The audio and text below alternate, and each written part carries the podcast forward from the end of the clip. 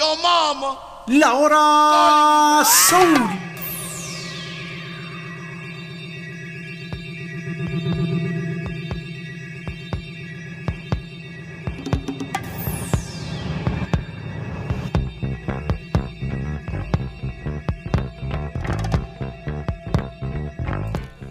Hoy voy a estar conversando con un amigo que hace tiempo no veo, pero que conversamos a través de las redes sociales y bueno, hoy está conmigo aquí imaginariamente, así que Leo, vamos a repasar un poco las cosas que pasaron con la música de la hora soul en los años 70.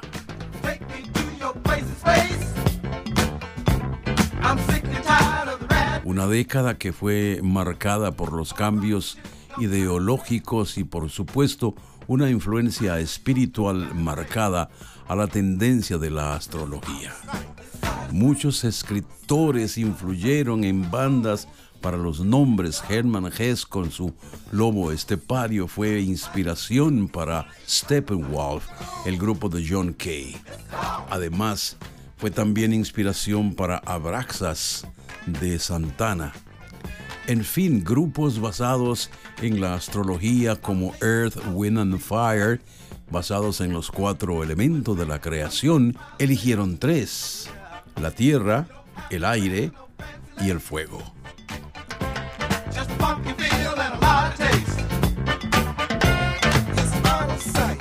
El grupo de Eric Borden también había coqueteado un poco con la parte astrológica y crearon un tema llamado Galaxy, que en el cambio musical de las tendencias de la época, cuando empezó la música disco a conquistar los lugares de baile, era un tema de obligación en todas las discotecas, Galaxy The War. Pero bien, hubo un grupo que se inspiró más básicamente en el contenido propiamente astrológico de las canciones. Quizá el tema principal astrológico en, en la época fue la obra musical Hair, de la cual salió un medley que llegó a conquistar las listas de popularidad.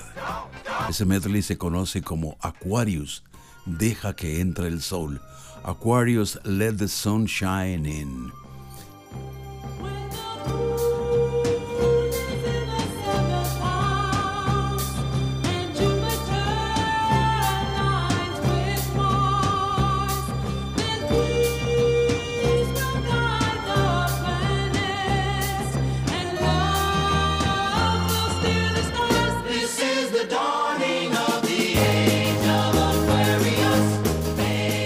Tema que caló popularmente, que llegó a conquistar las listas y había un buen ambiente en cuanto a la astrología y la adivinación y, la, y, el pronóstico del futuro. En fin, cada quien enfocó la astrología o, o la era de Acuario prácticamente porque se hablaba de que el mundo, la humanidad estaba entrando a la era de Acuario, que venían grandes cambios y en los 70 se especulaba y se hablaba cómo sería el mundo en el siglo XXI.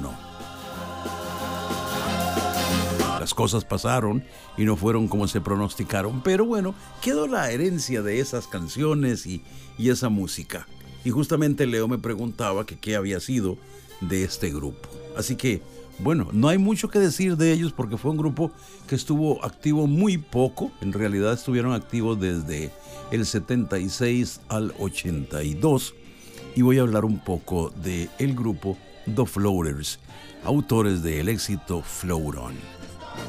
El grupo proviene de un suburbio de Detroit, en Michigan, desde 1976. Se formaron ahí en un proyecto habitacional de carácter social que el Departamento de Vivienda y del Gobierno de los Estados Unidos había desarrollado en Detroit.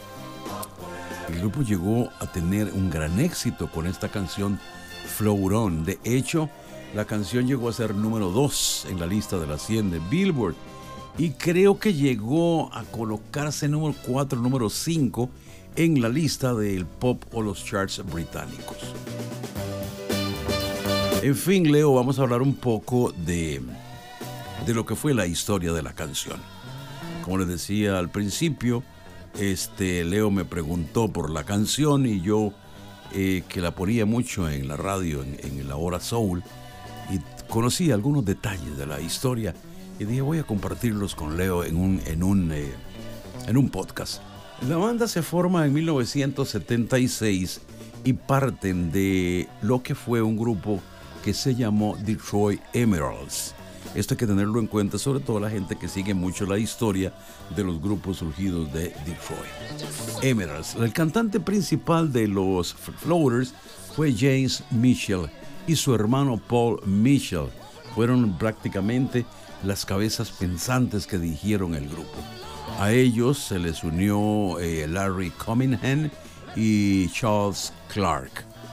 Era más o menos la, la formación original del grupo y la gente que estaba al frente de lo que estaba sucediendo con la parte comercial del grupo.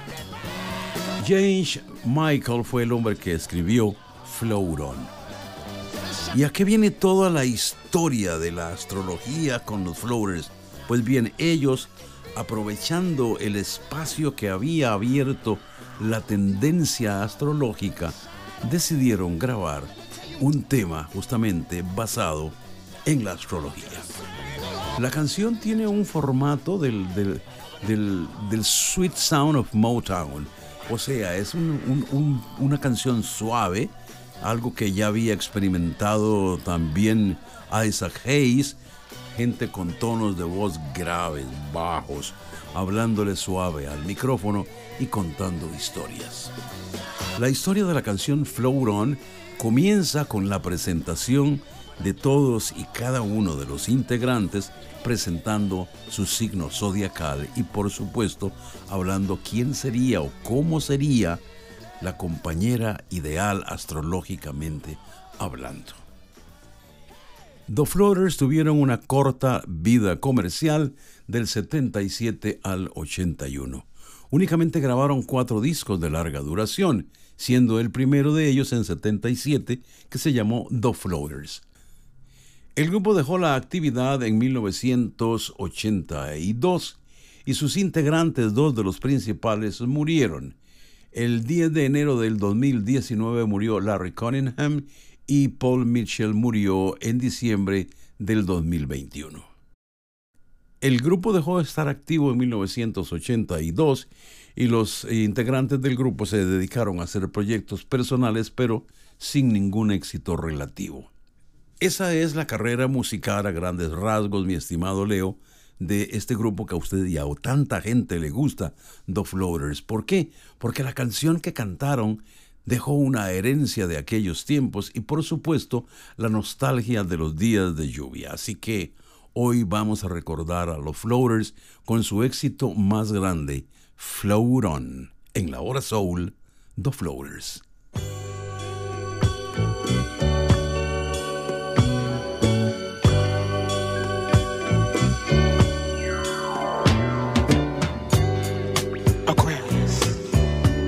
and my name is. Now I like a woman who loves her freedom, and I like a woman who can hold her own. And if you fit that description, baby,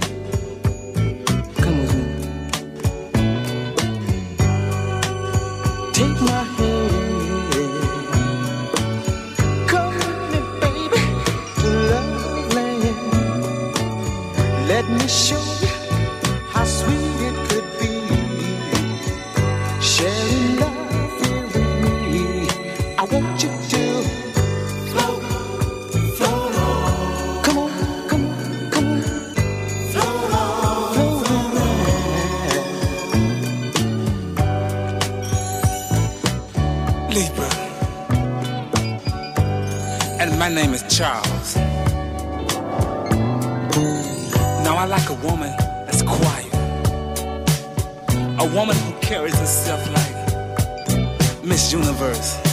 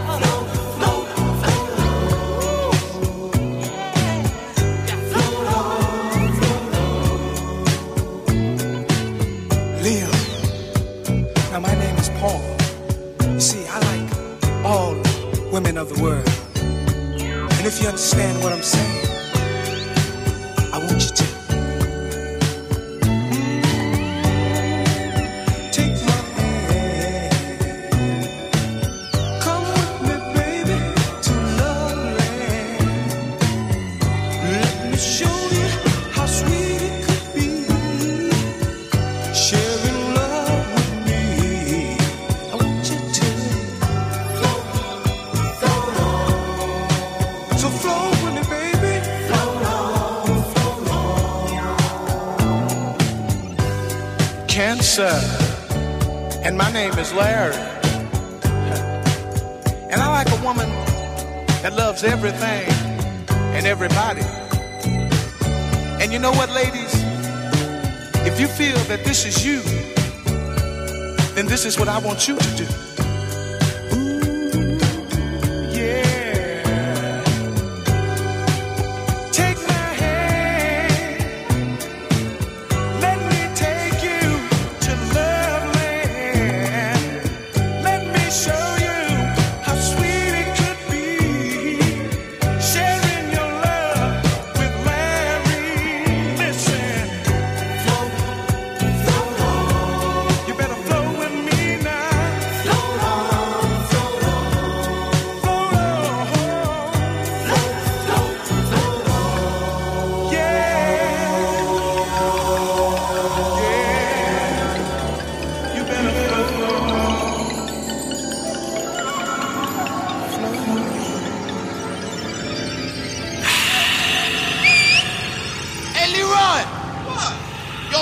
Mama calling you, man. La hora Soul tenía que terminar así. Hasta la próxima en otro paseo por el lado oscuro con música de La hora Soul.